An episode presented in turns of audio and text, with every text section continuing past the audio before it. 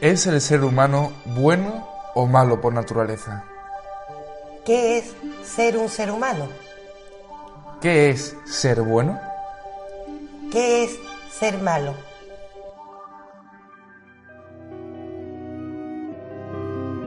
Bienvenidos amantes del saber.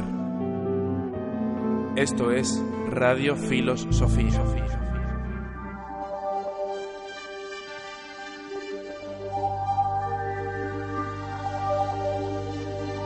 Bienvenidos y bienvenidas amantes del saber a un programa más de Radio Filosofía, un programa muy especial porque no vamos a hablaros de un filósofo en particular, tampoco os vamos a hablar de una filosofía en particular o de una corriente de pensamiento en particular, sino que vamos a abordar esta gran cuestión que ya también hemos intentado eh, esquemáticamente quizás solventar a través de esas dudas que nos hacéis llegar a través de redes sociales, pero que merece la pena que profundicemos en todas estas cuestiones para intentar entender exactamente a qué se referían los filósofos que nos preguntaban sobre si somos buenos o malos por naturaleza.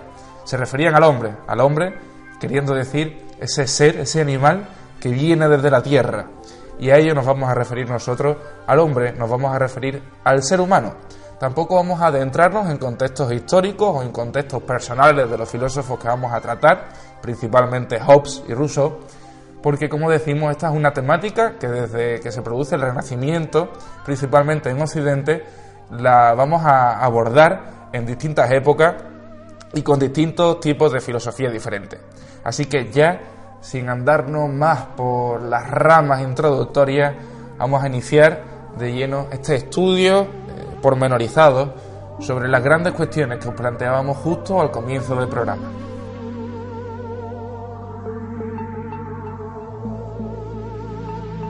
Antes que nada, vamos a empezar por lo que podría considerarse, que podría ser el final, una conclusión, y vamos a empezar intentando averiguar si el hombre, si el ser humano, es bueno o es malo por naturaleza. Esta es una problemática que, como bien has dicho, eh, se hace mucho más explícita cuando llega el Renacimiento, pero en realidad el bien y el mal es algo que siempre nos ha preocupado. Basta recordar, por ejemplo, teorías como la de Sócrates, del que tenemos un podcast, que nos habla de lo que llama intelectualismo moral. En esta teoría del intelectualismo moral, lo que dice Sócrates es que en realidad el ser humano siempre es bueno, es decir, las acciones malas que comete no es porque sea malo, eh, sino que es ignorante. Y entonces esa ignorancia le hace cometer actos que desconoce que en realidad le traen a su propio mal. Es decir, cuando una persona hace algo malo, lo que está haciendo es desconocer que hacer el bien le beneficia y le lleva a la felicidad. Esto influyó enormemente en autores como Platón, del que también tenemos dos podcasts, y en el que tratamos que efectivamente Platón creía que el, el conocimiento del bien y por supuesto la práctica del mismo nos llevaba a la felicidad. Es decir, el bien y el mal siempre han sido temáticas que han preocupado a la disciplina filosófica. Pero ¿qué ocurre? Cuando llegan autores como Rousseau, veremos cómo esta problemática se hace más explícita y se crea una discusión entre distintos filósofos sobre si el ser humano efectivamente es bueno o malo por naturaleza. Al preguntarnos esto, eh, vamos a tratar en este podcast especial una problemática de la filosofía que llega a nuestros días. No será posible acogernos a un solo autor, pero debemos partir de la base de aquel que hizo explícita esta inquietud humana, que nosotros que Rousseau. Antes de adentrarnos en esa filosofía de Rousseau para intentar comprender mejor esta gran pregunta, al inicio os planteábamos cuatro cuestiones fundamentales para intentar desarrollar esta cuestión y creo que conviene que empecemos preguntándonos exactamente qué es ser humano, porque estamos hablando de que el ser humano es bueno o malo por naturaleza. También habrá que saber a ciencia cierta qué es ser bueno o malo, que lo veremos eh, más adelante en el programa, y qué es la naturaleza del ser humano. Pero para entender estas cuestiones es fundamental que atendamos en principio a nosotros mismos, al ser humano. De hecho, esta cuestión que plantea es precisamente la que permite que Rousseau nos plantee esta problemática. Rousseau, por supuesto, no será el único, como veremos en el programa, pero lo cierto es que, y esto lo hará explícito también otros autores posteriores, que tenemos una antropología, por ejemplo, filosófica, otra antropología biológica. Tenemos muchos tipos de estudios sobre el ser humano, sobre nuestro aspecto biológico, eh, lo que nos dice también discursos como la medicina, lo que nos dice la filosofía, lo que nos dicen distintos campos. Pero no tenemos una idea unitaria sobre qué es el ser humano. De hecho, esta es una problemática que se plantea también años después en autores como Max en su libro El puesto del hombre en el cosmos. Y es una problemática que aún nos acoge. No sabemos exactamente qué significa ser un ser humano. Lo desconocemos completamente. Pero cierto es que también en la época de Rousseau esta pregunta empieza a plantearse desde una perspectiva muy especial, novedosa. Eh, en la época en la que aparece esta pregunta y empiezan a discutir los filósofos sobre la misma, está precedida por el Renacimiento, un Renacimiento que se caracteriza especialmente por cambiar la visión que tenemos de nosotros mismos. En este Renacimiento, de repente, las personas se dan cuenta de que el ser humano no es algo eh, totalmente especial, no es el Hijo de Dios elegido y que sus acciones dependen precisamente de esta divinidad. Es decir, cuando llega el Renacimiento, aparecen autores como Copérnico y nos empiezan a hablar de que somos un ser en medio de un vasto espacio y que no somos el centro del universo. Es lo que llamamos la primera humillación humana. Nos sentimos muy pequeños, muy poca cosa, y autores de la escolástica empiezan a decir que nuestras acciones no dependen de la divinidad, sino que somos libres y por tanto responsables.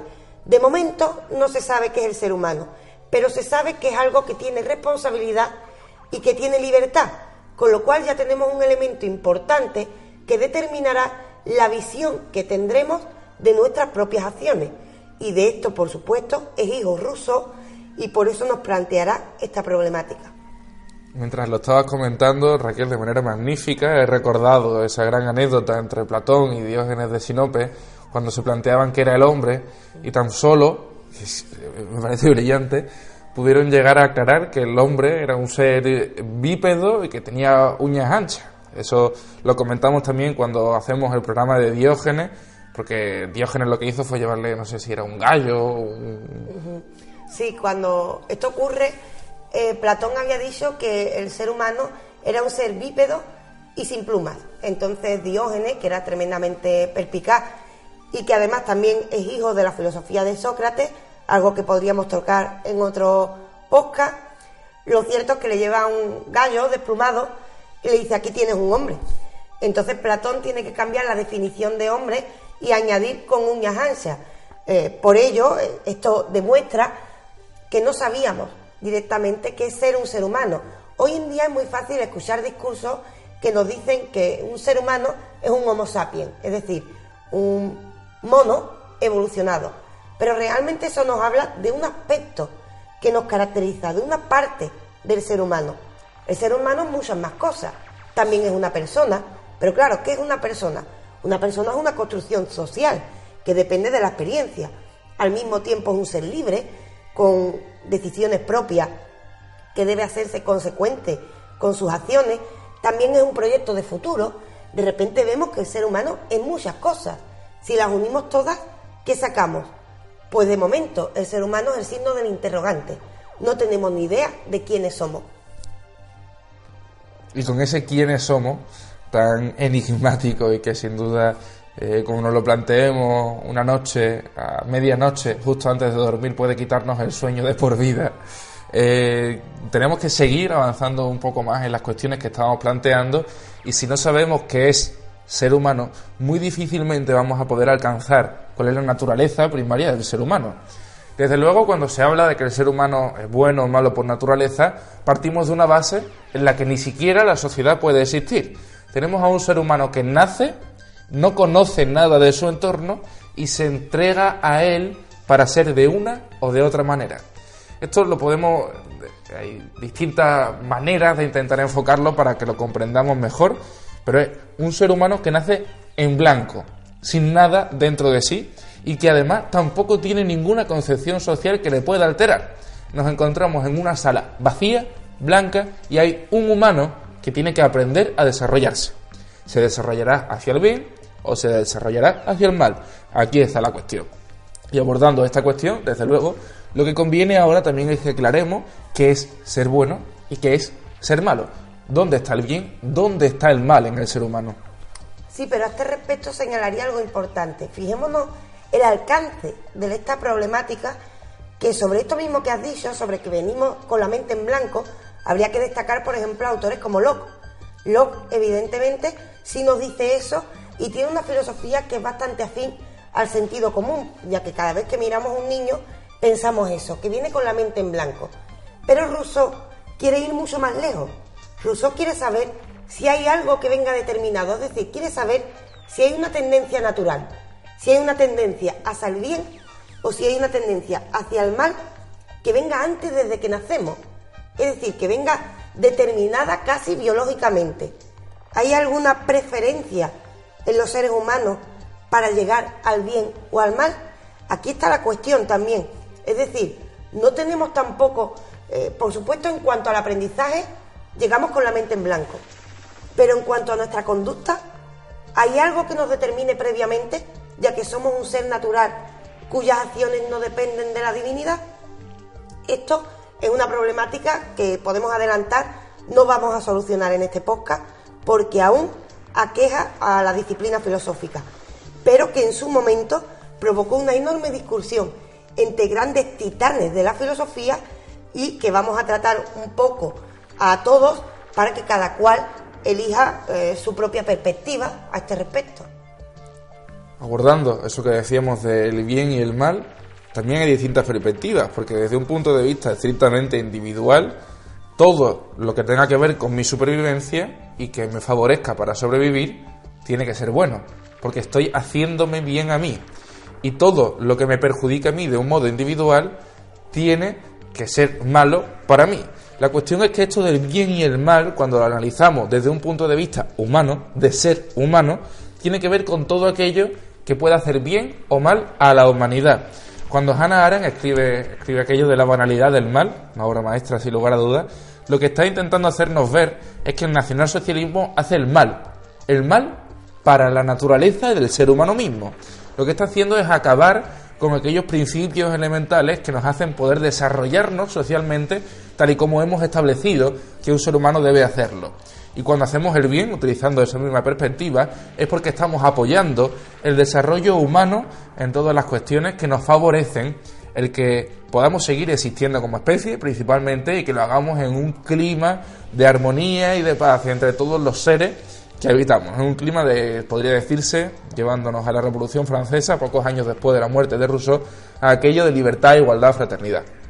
Sí, pero esto nos lleva también a algo muy destacable. Cuando encontramos discursos, a mi juicio, excelentes, como el de Hannah Arendt, eh, nos enfrentamos a que parte ya de una idea de que es un ser humano y de qué es ser bueno y malo. Pero tenemos que ir mucho más atrás. Todavía no hemos solucionado qué es ser un ser humano y qué es ser bueno y qué es ser malo. Sobre qué es un ser humano hay que destacar el campo de la antropología, que ahora explicaremos cómo esto determina también que Rousseau traiga esta problemática y que se extienda a autores posteriores.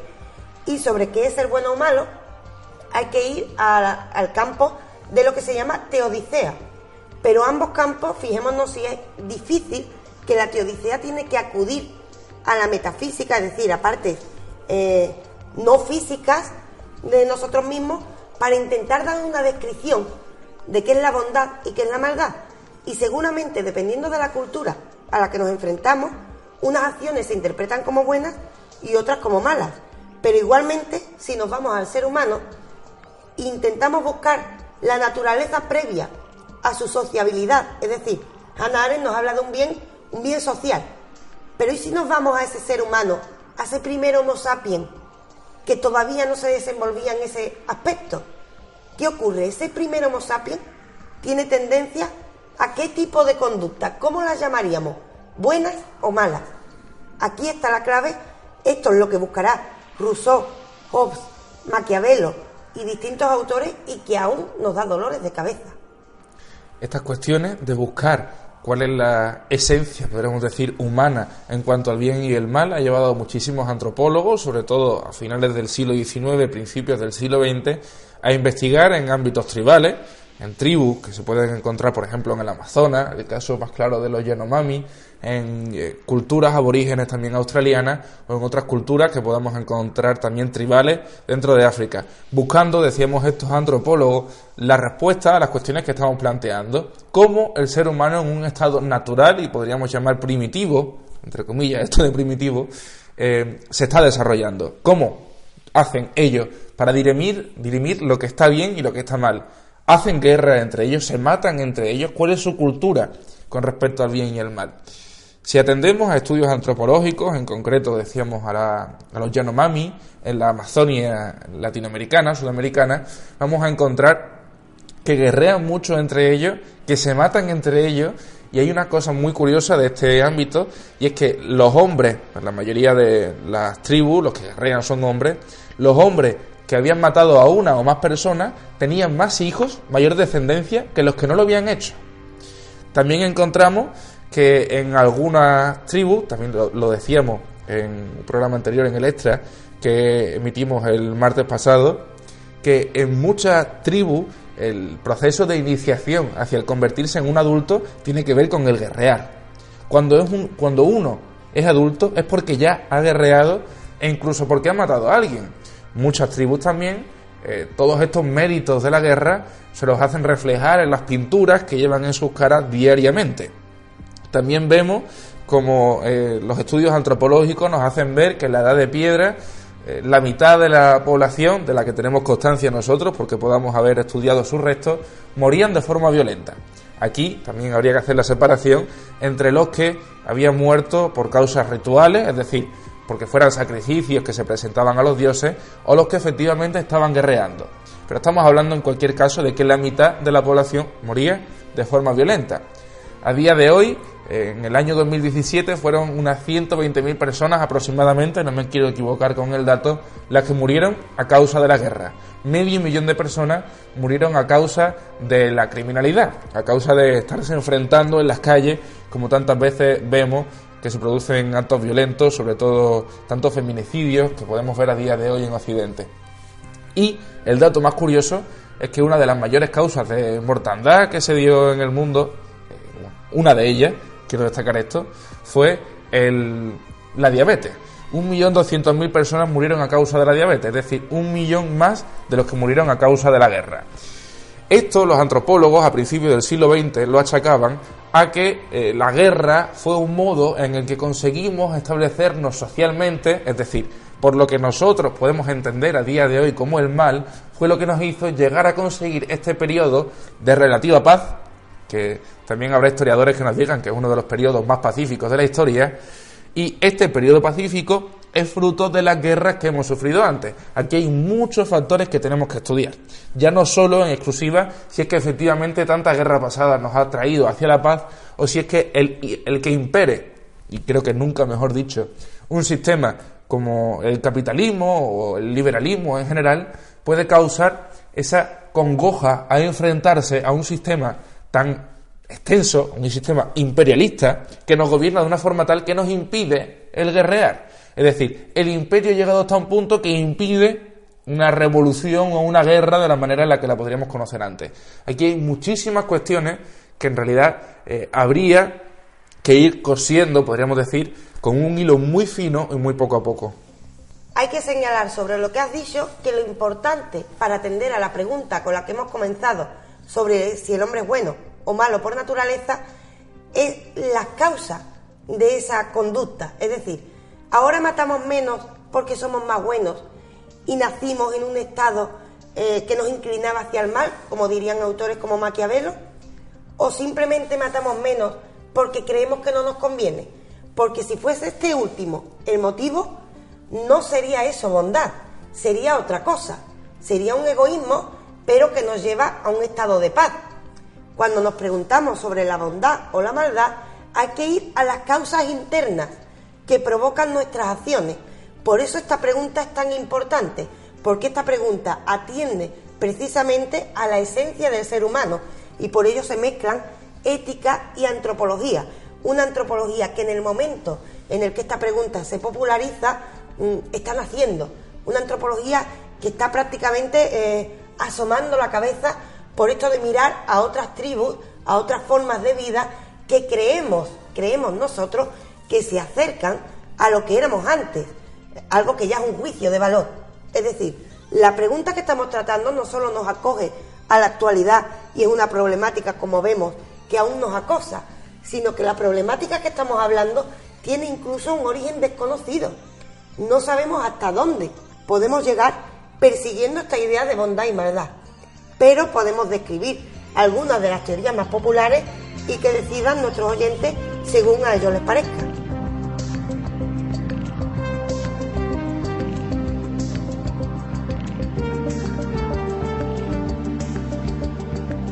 Vamos a adentrarnos en primer lugar en la figura del filósofo que más hemos mencionado desde que hemos empezado este podcast, que es la figura de Jean-Jacques Rousseau. Rousseau, eh, para hacer un breve apunte biográfico, nace en el siglo XVIII, en Suiza en realidad, y es uno, francófono, por eso eh, el que la mayoría de su obra o toda su obra fuese en francés, y lo que encontramos es una persona absolutamente esperanzada hacia el futuro hacia lo que la humanidad puede llegar a ser, a sabiendas también basándose políticamente en los cantones suizos, en algunos de ellos en particular, y eh, basándose en todo el conocimiento que él pudo aglutinar. Tenemos, tengamos en cuenta que Rousseau era polímata. Él no solo se centraba en un área del conocimiento, no solo era filósofo o escritor, por ejemplo, sino que también era un gran musicólogo. De hecho, uno de los primeros trabajos que presentó públicamente fue un trabajo acerca de música en la Academia de la música, no me quiero equivocar con el nombre, de París, a mediados del siglo XVIII. Rousseau fallece justo antes de la Revolución Francesa, 10 o 11 años antes de que estallara el conflicto, pero de alguna manera también iba a marcar esa manera en la que la Revolución Francesa iba a ser comprendida por los franceses. En concreto, centrándonos en el tema que nos atañe, encontramos a una persona que estaba señalándonos por contra también a lo que seguramente sea su biografía, tengamos en cuenta que Rousseau tuvo cinco hijos y a los cinco los abandonó, pero precisamente porque tengamos en cuenta una vez más que en la época el hombre no se encargaba del cuidado de los hijos.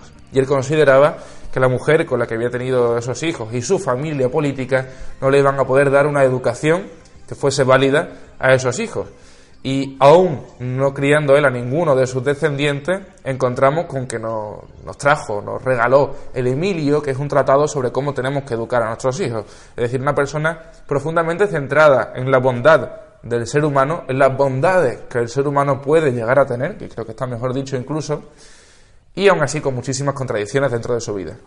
Sí, como muchos otros autores, encontramos una vida que parece que no casa con sus ideas, pero cierto es que la Revolución Francesa es hija precisamente de autores como Rousseau.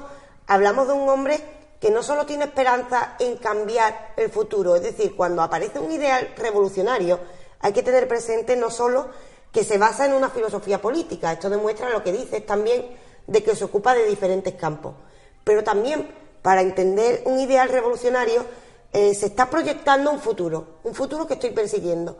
Para ello debo tener esperanza en que el ser humano puede mejorar. Pues bien, para tener esperanza en que el ser humano puede mejorar, debo remontarme al pasado del ser humano y pensar o dar por eso que el ser humano eh, tiene una parte bondadosa que merece trabajar, que merece perfeccionarse. Eso es lo que le ocurre a Rousseau. Rousseau cuando pregunta si el hombre es bueno o malo por naturaleza es porque le preocupa al tener un ideario un tanto revolucionario hacia dónde deben ir las acciones del ser humano. Y para poder corregir esas acciones del ser humano, debo conocer cuál es su tendencia al nacer, cuál es su tendencia por naturaleza. Cuando hablamos por naturaleza, Rousseau se está refiriendo al momento anterior a que viviéramos en sociedad. Se está refiriendo al momento en el que evolucionamos, al momento en el que dejamos de ser monos para ser un Homo sapiens es decir, algo previo a la sociedad. Rousseau piensa que el ser humano nace bueno, nace bondadoso y que es precisamente la sociedad la que hace, la que estropea, podríamos decir, al ser humano. Es decir, la sociedad eh, crea unas tendencias en la educación que son malignas y por ello nos vamos mm, perdiendo un poco y vamos teniendo un comportamiento eh, negativo que nos va alejando de nuestro origen bondadoso. Esto es un poco paradójico en realidad, desde un punto de vista personal, porque el decir que el hombre es bueno por naturaleza, pero que la sociedad es la que lo corrompe, no me parece que tenga mucho sentido. Sobre todo porque si partimos de que el hombre es bueno, el hombre, desde ese ser bueno, no puede hacer una sociedad que sea mala. Si la sociedad es mala, es porque el hombre tiene algo de maldad dentro de sí que la ha hecho eh, ser parte de esa sociedad y que empuja al resto de los hombres hacia esa maldad. Si partiésemos de que todos somos buenos, el ser una sociedad, el hacer mal una sociedad, no podría ser parte de lo que somos. Más allá, bueno, teniendo en cuenta también que el ser humano es imperfecto y que muchas veces intentando hacer el bien, lo que hacemos precisamente es el mal. Pues bueno, sí que es paradójico que se llegue a una mala sociedad partiendo desde el bien. Sí, porque hablamos de un autor que ya hemos dicho que es paradójico en su propia vida. Es decir, no es extraño que aparezca esto y por supuesto Rousseau no arregla esta problemática porque se enfrenta a cuestiones como las que está señalando. Eh, la sociedad está construida por individuos. Si la sociedad es negativa, es que hay algo negativo en esos individuos. Lo cierto es que lo importante de Rousseau es que hace explícita esta problemática que, como hemos dicho, es un problema que nos acusa desde el principio de la filosofía como en el caso de Sócrates que hemos dicho.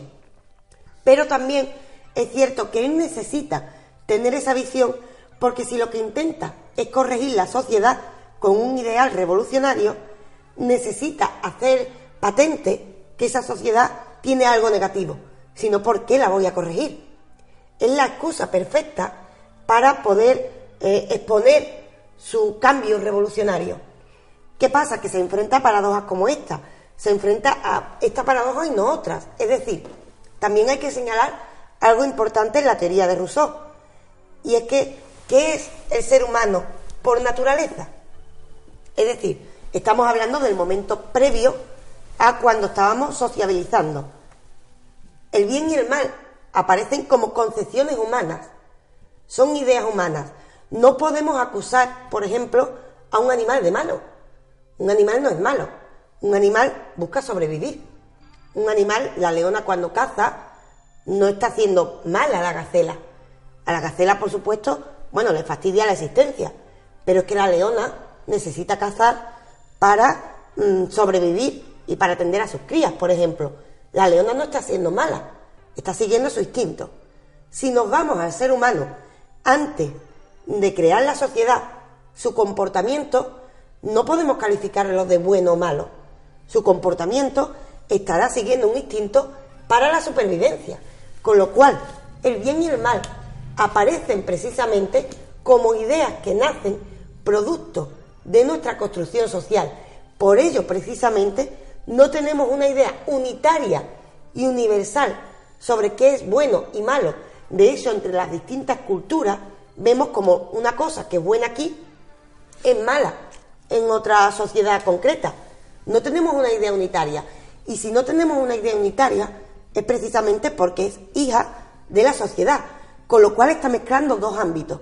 Está mezclando lo que es la persona y la construcción social con el ser humano en un estado natural, que sería ese Homo sapiens que aún no podemos calificar como bueno o malo, porque no está en, no se ha trascendido al ámbito social. Por ello, precisamente, aparecerán autores que se enfrentan a la visión de Rousseau, como es el caso de Hobbes. Antes de adentrarnos en la filosofía de Hobbes, acabo de recordar, creo que es una cosa que también merece la pena que aclaremos en esto del bien y el mal, de que aunque estamos hablando de dos concepciones, hablamos de dos concepciones de una misma cosa. El bien y el mal no son cosas distintas. El bien y el mal están en una misma línea recta, solo que el bien, si nos imaginamos esa línea recta en horizontal, el bien se encuentra en el extremo de la derecha y el mal absoluto en el extremo de la izquierda, pero están en una misma línea. Por eso es el que podamos confundir, según en qué cultura nos encontremos, en qué civilización nos encontremos, el bien con el mal. Esto también entra dentro de esas cosas que mencionamos eh, cuando hablamos del Kibalión en otro de nuestros podcasts, de que eh, el lugar donde se encuentra en esa línea recta eh, lo que para nosotros es el bien y lo que para nosotros es el mal no tiene que ser el mismo que para otras personas. Después de hacer esta pequeña apreciación, después de lo que comentaba magníficamente Raquel, es el momento en el que nos tenemos que adentrar en la filosofía de Hobbes.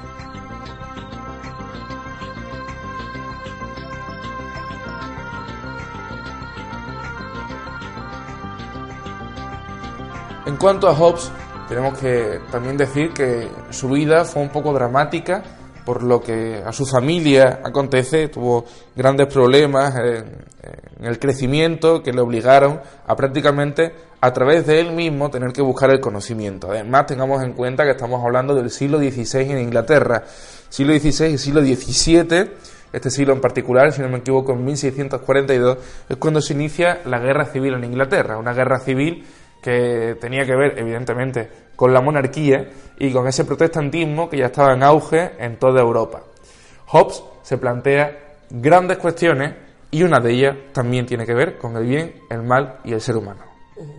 Hablamos todos de un mismo espacio de tiempo en el que nos estamos acercando a una futura modernidad y en el que, por supuesto, Hobbes también se encontrará con las mismas influencias con las que se encuentra Rousseau al mirar al ser humano y es que ya el ser humano, después del Renacimiento, aparece como un ser libre y ser libre, por supuesto, implica un precio, que es el responsable de las acciones.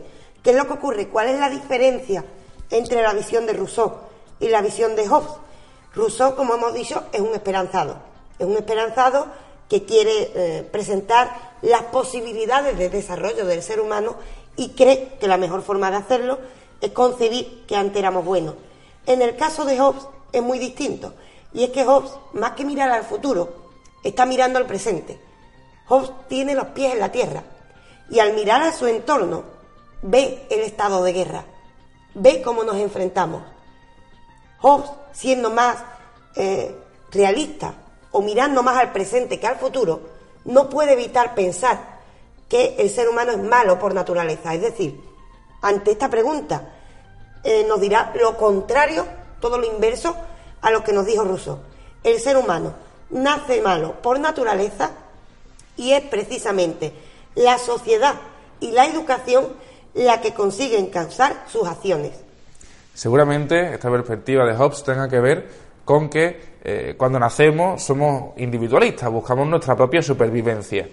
Y el que nos adaptemos a la sociedad en algunas ocasiones, prescindiendo de algunas cosas que nos vendrían bien para nosotros, es porque comprendemos que estamos en una sociedad y que el bien y el mal, volviendo a esa concepción que hablábamos de Hannah Arendt, tiene que ver más con la sociedad que con nosotros mismos en exclusiva. Sí, por supuesto. atendamos a lo que hemos dicho, lo mismo que hemos hecho con Rousseau, vamos a hacerlo con Hobbes. Ambos están señalando no al ser humano que somos hoy, están preguntando, ¿es bueno o malo por naturaleza? Aquí está la clave. Por naturaleza significa antes de que apareciera la sociedad. Es decir, cuál es la tendencia natural, hoy diríamos biológica, de nuestro comportamiento. ¿Hacia dónde tendemos? Rousseau, como dijimos, cree que tendemos hacia el bien. Con Hobbes aparece lo contrario. Mira la naturaleza y ve esa tendencia que tú has señalado a la supervivencia. Ve que el niño llora cuando quiere un caramelo. Ve que el niño se está interesando por sus intereses antes que por lo que tiene alrededor. Y por ello interpretará que el ser humano tiene una tendencia negativa al nacer y una tendencia que viene de él desde el principio y que es la sociedad la que pone freno a ese egoísmo natural. A este respecto también cabe criticar a Hobbes, porque por supuesto otra vez caemos en lo mismo. El ser humano como Homo sapiens, antes de que nazca la sociedad se puede calificar como bueno o malo.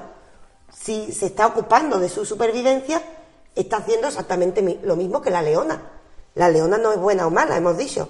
La leona está siguiendo su instinto, un instinto natural, y entonces estamos hablando de un ser humano muy diferente a lo que sería una persona. Y aquí está la clave. Hay que diferenciar entre el ser humano como Homo sapiens y ser natural que sería el que están buscando Hobbes y Rousseau, y otra cosa es una persona, como construcción social. En el ámbito de la persona es en el que aparece la posibilidad de hablar de bien y mal. Y por ello ocurren esta paradoja en ambos autores, y es que calificar el instinto como bueno o malo es querer juzgar lo que la naturaleza está haciendo. y la naturaleza hace lo que hace porque no puede hacer otra cosa. De hecho, esta visión, bueno, Hobbes se le acusó de ateo, de hecho se quemaron sus obras en Inglaterra, eh, también Rousseau acabaría renunciando al protestantismo, creo que era calvinismo, y luego también al catolicismo. Y eh, si desde luego estamos juzgando si el hombre es bueno o malo por naturaleza, estamos juzgando la acción de Dios. Estamos decidiendo de qué manera Dios, desde un punto de vista religioso, por favor entendedme, eh, estamos juzgando si Dios nos puso en el mundo siendo buenos o siendo malos. Ya no solo a nosotros, sino también a los animales. Desde luego, eh, creo que podemos declararnos animalistas, los dos ahora mismo. Nada en contra de los animales, ni mucho menos, pero en el mundo animal lo curioso no es cuando los animales se enfrentan en la supervivencia. Lo curioso en el reino animal es cuando dos animales de distintas especies se ayudan los unos a los, a los otros. Esto es lo verdaderamente extraordinario y lo que nos llama la atención. Que una leona mate a un guepardo no es tan curioso porque tiene que defender su territorio, tiene que defender a sus crías y por supuesto defiende su alimento. Que dos grupos de monos diferenciados, como comentábamos también en el programa especial que dedicamos a resolver vuestras dudas, que dos grupos de monos estén enfrentados no es tan llamativo teniendo en cuenta que se están defendiendo, están defendiendo su propia supervivencia. Lo curioso es que dos grupos de monos se pongan de acuerdo para ir en busca de alimento a otro lugar o que cooperen o que se acaben estableciendo como un grupo más grande.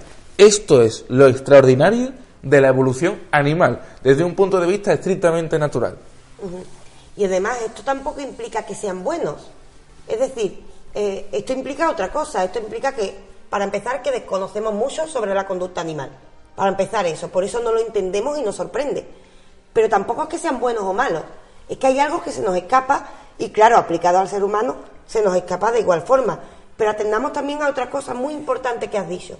Y es la molestia que causan estos autores en cuanto a la religión en aquel momento no es solo que estemos juzgando el papel de Dios, cómo creó Dios este mundo en el que supuestamente nos desenvolvemos.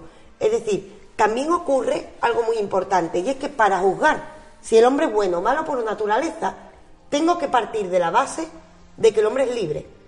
Esto es algo hijo del renacimiento, porque antes del renacimiento nuestras acciones estaban determinadas por la divinidad, y además de eso, tanto era así que si cometíamos una mala acción, con pedir perdón al altar ya valía. ¿Qué pasa? Que antes ya de que aparezca Rousseau y que aparezca Hobbes, aparecen autores escolásticos, de ellos pertenecientes también al mundo de la teología, como son Erasmo de Rotterdam, eh, Tomás de Aquino, que nadie piense que por ser religiosos no aportaron a estas cuestiones, porque todo lo contrario. Ellos son los que caen en la cuenta de que el ser humano no solo es libre, sino también responsable. Es decir, tú puedes pedir perdón a la divinidad, por supuesto, si eres creyente, pero eso no implica que no seas responsable de tus acciones. Si quieres ser libre, tienes que asumir las consecuencias de tus actos y pensamientos. Y partiendo de esa base es cuando puedo juzgar si tu acción es buena o mala. Si no fueses libre, no sería el caso. Con lo cual, al situar al hombre como ser libre, le hemos quitado poder a Dios. Esto es algo tremendamente revolucionario para su momento. Son autores muy molestos, pero que además levantan una problemática que, como hemos dicho, no acaban con ello, que habla hablar de Maquiavelo y de Schopenhauer, por supuesto.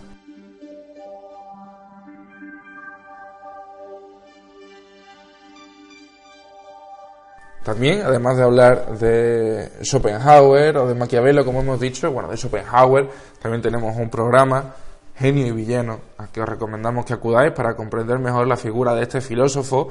Y de Maquiavelo, eh, Raquel y yo coincidimos antes de empezar este podcast de que merece su figura que le dediquemos un programa exclusivamente para él, para comprender exactamente la visión que él tenía del mundo, porque sin duda, sin lugar a duda, se escapa de todo aquello que nosotros hemos concebido cuando hablamos de una visión maquiavélica del mundo.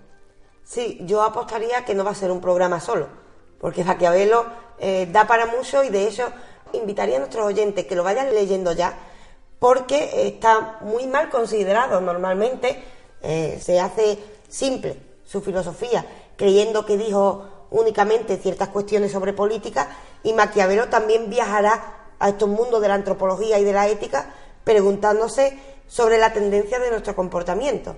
eh, por eso Maquiavelo lo vamos a dejar aparcado, pero cabe decir que sería afín a la visión de Hobbes.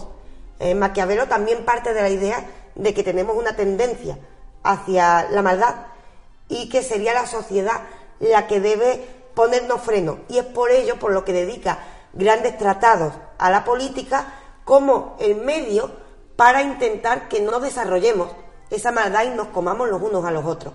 Schopenhauer ya es otro mundo. Totalmente aparte.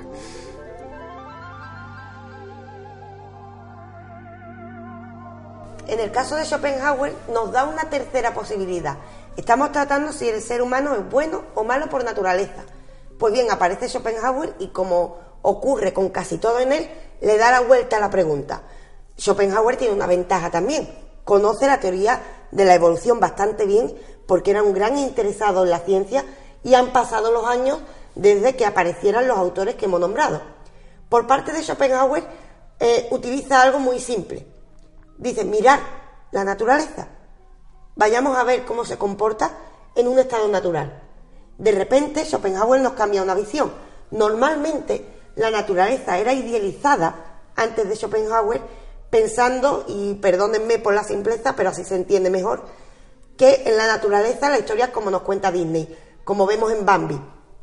Una naturaleza bonita en la que los animales son felices y todo ocurre eh, de manera bellísima. Schopenhauer nos muestra lo contrario. Dicen, mirad cómo luchan los animales. Mirad cómo luchan por la supervivencia. Él ha escuchado a Darwin. Saben que la vida es una lucha. Y por ello mismo está diciendo que no es que tengamos tendencias al bien o al mal. Tenemos tendencia a la lucha. Otra cosa es que después, cuando salimos de ese estado de naturaleza, al ser seres culturales y está condicionado por esa necesidad de lucha, aparecen las conductas buenas o malas, pero de repente ya no somos ni buenos ni malos.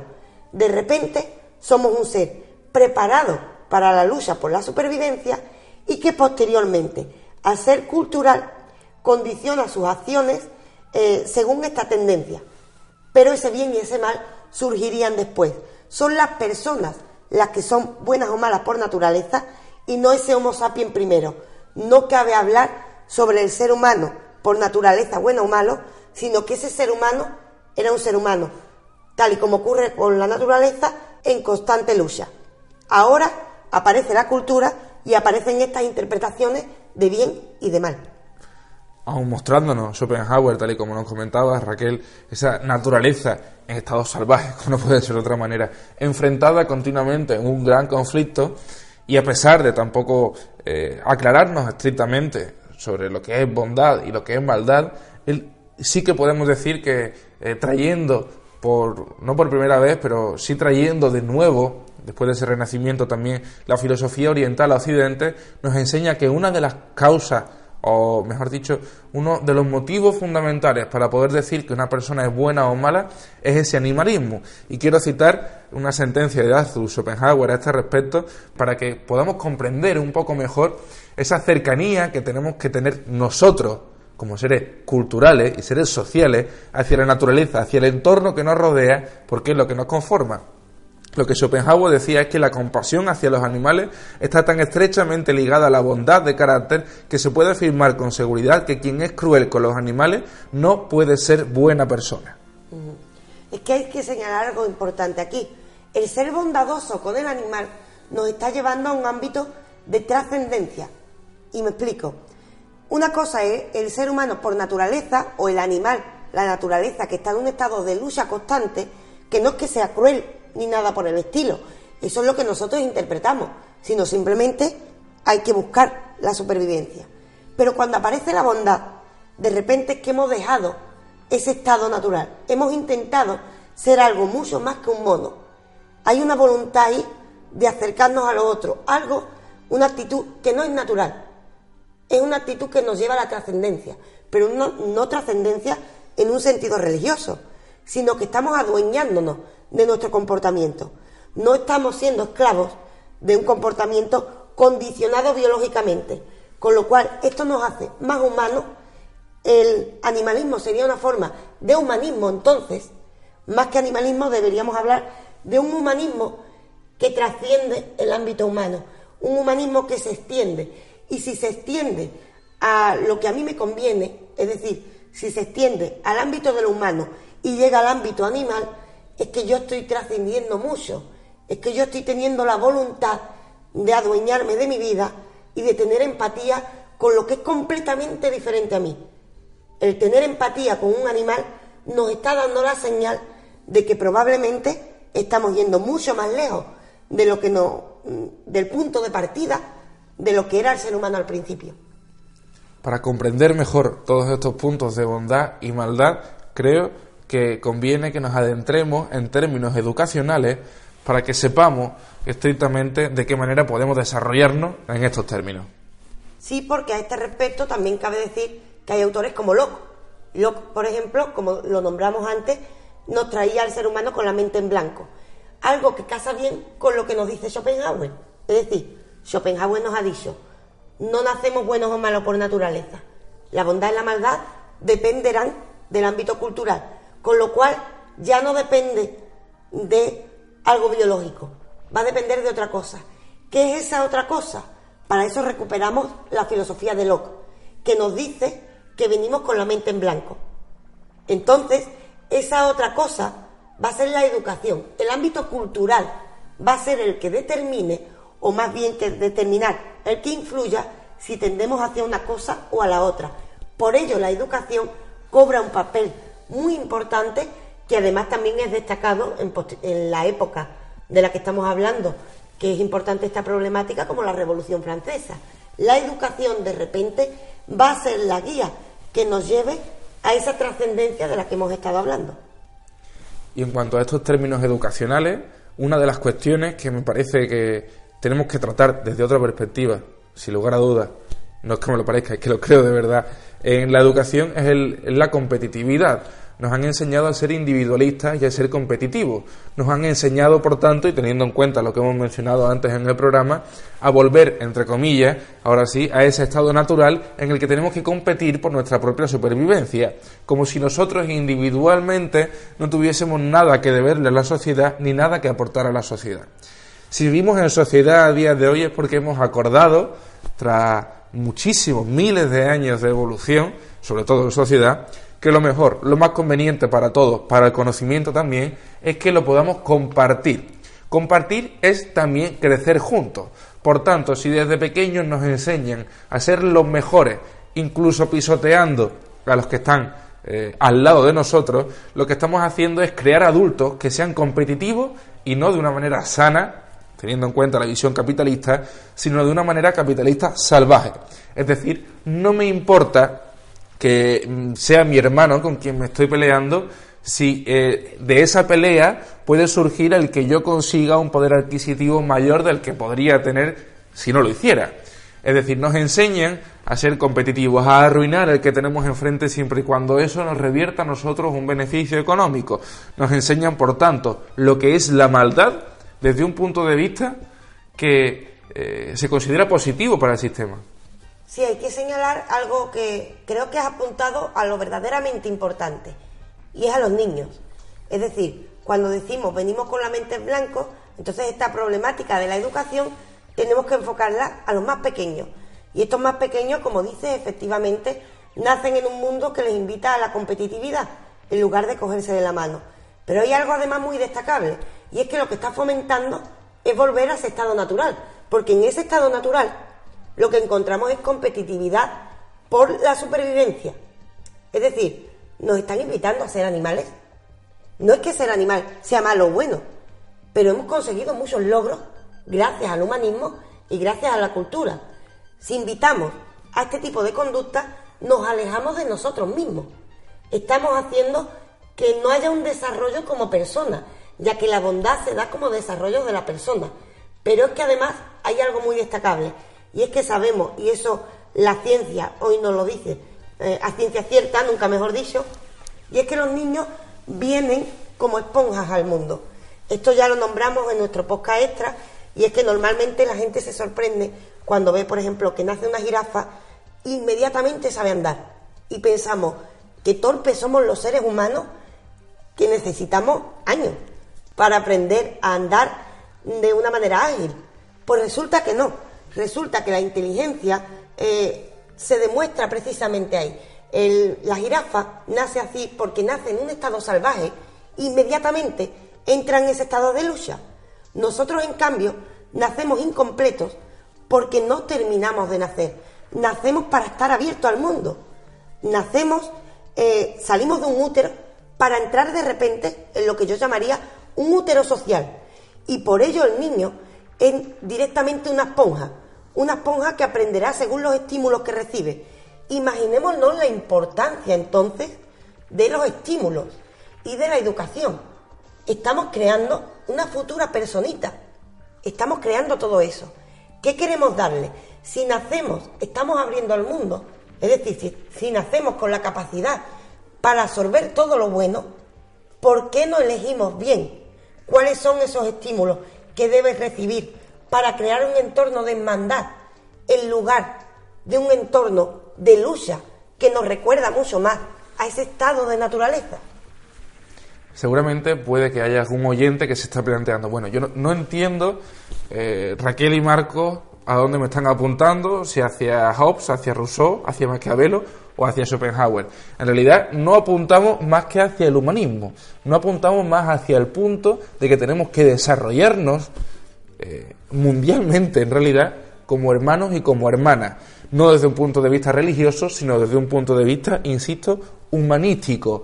Cuando eh, lo decía Raquel, estamos creando a una personita futura, esa personita también es sociedad no solo estamos creando a un individuo, no solo estamos educando a un individuo, estamos educando a una sociedad. No nos olvidemos de que la sociedad se compone de multitud de individuos. Cada individuo, cada piedra de la que constituye esa construcción, tiene que saber cumplir el papel que él mismo, porque no se determine dentro de la sociedad. No solo estamos creando una vida, estamos creando el futuro de la humanidad tenemos una responsabilidad muy grande cuando tenemos un hijo. Y porque la responsabilidad no es nuestra ni de nuestros familiares, la responsabilidad es humana. Yo a este respecto mm, me voy a mojar directamente y voy a ponerlo con un ejemplo gráfico que creo que simplifica muy bien lo que estamos diciendo. Y es que la humanidad es como un cuadro que nunca deja de pintarse, mientras sigan existiendo seres humanos. Cuando llega un niño es como añadir un nuevo pigmento los adultos que estamos alrededor podemos elegir qué color escoger. ¿Qué queremos? ¿Un cuadro tenebroso? ¿Un cuadro que nos dé miedo? ¿O queremos un bello paisaje?